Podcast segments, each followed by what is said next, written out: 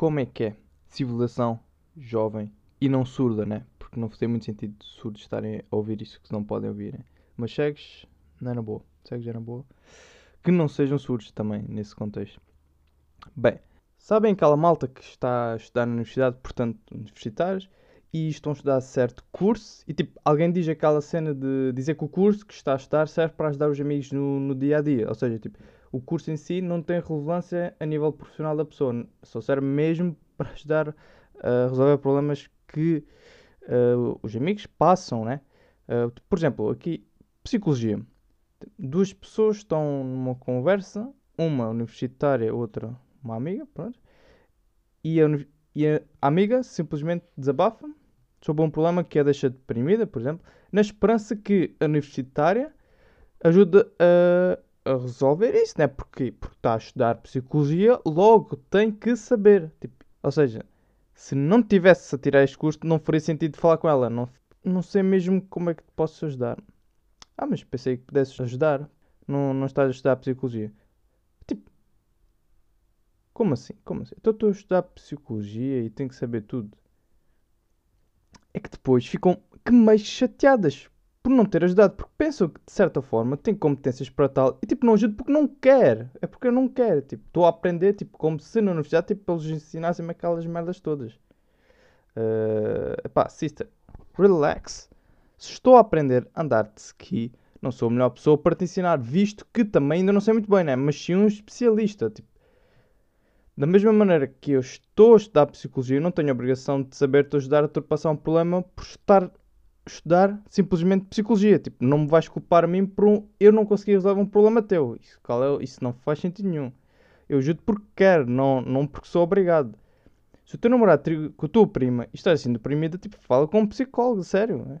Uh, pá, agora não venham reprimir para cima de uma pessoa que está a estudar psicologia e que pensa que necessariamente tem que saber estas coisas todas. Mas isto acontece basicamente com todos os cursos, porque tipo, eles têm sempre uma segunda perspectiva. Mas isto é só para o pessoal que é de fora da universidade. É que vê o mundo assim, pensa que é assim que funciona. Mas não, não é assim que funciona. É a mesma cena do eu estou a estudar medicina e logicamente tenho que ajudar-te a tratar de uma ferida que fizeste. Tipo, eu tô, tenho aqui nos bolsos, tenho aqui as ferramentas, todas necessárias, equipamentos, para tratar da ferida, porque estou a estudar medicina, né? Uh, necessariamente. E tipo, tenho, uh, tenho recursos para te ajudar. Tipo, não te ajudo porque eu não quero, é como se, é como se cada amigo tivesse apenas essa função oriunda do curso que frequenta. Tipo, eu estudo medicina, desempenho funções relacionadas com a mesma e não sei fazer mais nada. Não tenho necessidade de fazer mais nada. Eu, tipo, eu estou a estudar medicina, tenho que ser médico, logo não posso saber mais nada. Está fixe, está fixe. Ah, de deixa estar, deixa estar. Eu falo com a Raquel que está a estudar psicologia que ela percebe melhor. Ah, isso é bom, é relativo, né? Não tem necessariamente só por estar a estudar psicologia, não tem que necessariamente ajudar-te e saber ajudar-te e conseguir-te ajudar, né? Uh, mas pronto, é, é um pouco de preconceito aqui no fundo, né? É insinuar que a universidade ensina-nos a enciclopédia do curso, quando na verdade ensina-nos uma parte, 20%, 20% uh, de tudo. Uma grande parte aprende-se com a experiência após o curso, no trabalho em si, mas é, tipo, algumas pessoas de fora da universidade uh, não tem noção disto. E, tipo, epá, não, mas tu tá, estás a estudar a gestão, tipo, tu podes ajudar-me aqui a gerir isto, uh, tipo, fazes tratas da contabilidade, isso tudo, né? É que o curso de gestão dá no máximo para gerir, mas tipo o McDonald's, nesse nível, não, não dá para muito mais uh, do que isso. Né? As superstições são crenças que as pessoas foram adotando ano após ano e que, tipo, geralmente acreditam nessas superstições porque provêm de antepassados e de histórias de antepassados. Apesar de muita gente não acreditar em superstições, que são mera coincidências, na minha opinião, outras acreditam plenamente. E são, é tipo, foram histórias que ainda hoje uh, acredita-se, pronto, se é plausível. Porque, por, por fenómenos que aconteceram. Pronto, acontecimentos que marcaram a história por causa destas superstições e afins. Que merda. Por exemplo, o caso do, do número 13, né? o tal conhecido número de azar. De todos os números, porque o número 13? Tem várias origens, como o facto de Judas ser o 12 apóstolo de Jesus e que seria o 13 convidado para a Santa Ceia, que mais tarde traria Jesus. E desde aí o número 13 seria visto como algo mal que iria passar. Esta história fez com que amaldiçoassem o número 13, que não teve culpa de nada, mas tipo, estão ali a castigar o número 13 por uma coisa que aconteceu por acaso. Ah, sim, mas há mais, há mais histórias que o número 13 que também está presente e que vê-se a, a, maldade. Sim, mas isso, epá, isso, é, isso foi coincidências. Não é tipo, agora tipo, estão aqui a castigar aqui o número 13. Mas há pessoas tipo, têm um bué pavor do número 13 e é como se não existisse para elas. Então, dia 12, dia 14, dia 13 não existe. Uh, as pessoas tipo, não contam dia 13, por exemplo. Uh, Sexta-feira 13 não sair de casa, é ideal não sair de casa para não morrer, porque vai-se morrer porque é dia de azar, né? Depois também é aquele trevo de 4 folhas, por exemplo. Não é um sinal de sorte para o futuro, nada disso. Simplesmente é uma sorte e contralo, por ser rara. E não automaticamente terá sorte. Refletir, né?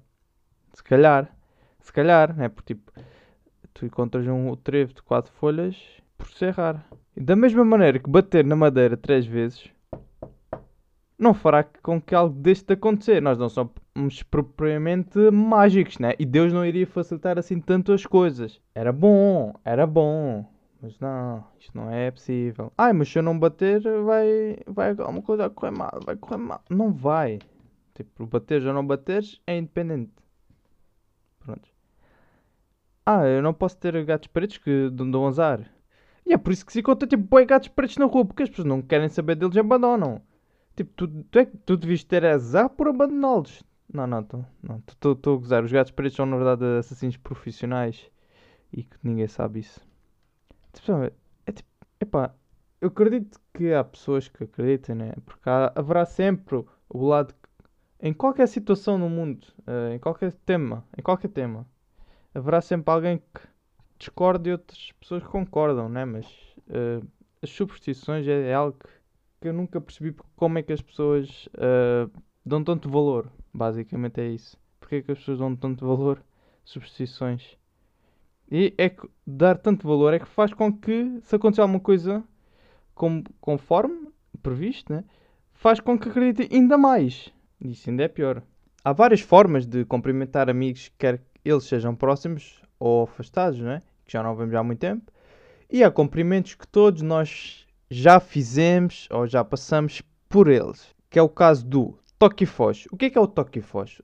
É aquele cumprimento em que pode ser feito com um aperto de mãos ou com um beijo mútuo que consiste em apenas utilizar este específico ato, sem qualquer diálogo acrescentado. Ou seja, estás em movimento, cruzas-te com alguém, apertas a mão e basas sem dizer nada em constantemente em constante uh, movimento. Sem uma, uma ligeira parada, mas sem parar completamente. É aquele amigo que vês praticamente todos os dias que nem precisas dizer nada, basta esse contacto e é suficiente. Depois também existe o comprimento cortesia, que é aquele que consiste em basicamente no toca e foz, mas um pouco mais prolongado porque uh, insere-se uma pergunta relacionada com o bem-estar da pessoa. Tudo bem? Como está? Como é que vai? Como é que é? Em que na verdade não se espera a resposta porque é apenas cortesia. E termina por aqui. Depois também há o Upgraded Cortesia, que no fundo é a continuação da conversa do cumprimento cortesia, só que já se nota aqui um, um pequenito interesse por ambas as partes e cria-se um pequeno diálogo com uma duração média de 3 minutos uh, e que conclui com. Ah, uh, devíamos combinar aí qualquer coisa, né? Uma cena aí que mais uma vez é apenas cortesia e que nunca serve para combinar de facto alguma coisa. E nunca mais o vemos. E quando o vemos, representamos esta conversa outra vez. O reencontro, que é Aquela malta que conta a sua vida. Isto, isto são uh, situações aleatórias. Em encontros aleatórios, não é encontros combinados. Isto é encontros uh, aleatórios. Que é aquela malta que conta a sua vida desde a última vez que se encontraram. E podem passar ali até horas a falar e falar. E que por vezes prolongam a conversa noutro sítio. Tipo, vão para um, para um cafezinho. É? Ou seja, ambos deixaram de fazer o que iam fazer inicialmente só para não acabar com a conversa. Epá, este, este episódio desgastou-me mesmo uma voz. E nada melhor do que beber uma cerveja às 10 para recuperar a voz. E é isso, malta. Espero que divirtam-se, mas principalmente desfrutem deste podcast. Que isto, isto é magia, tudo o que está aqui é magia. Uh, tudo o resto é bem interessante, eu sei, né? Mas isto, isto de facto é, acho bem interessante. Acho para vocês, para mim não, não, não tenho opinião sobre isso. Vamos tentar fazer aqui, já, já como eu já disse, né? Tínhamos aqui um apartamento uma aldeia e vamos tentar fazer aqui um, uma cidade, né? Vamos tentar 50, 50 aqui, uma cidadezinha, 50 pessoas, né? Uh, não sei que cidade é que tem 50 pessoas, mas a nossa cidade vai ter 50 pessoas. Vamos tentar 50. Obrigado e até à próxima.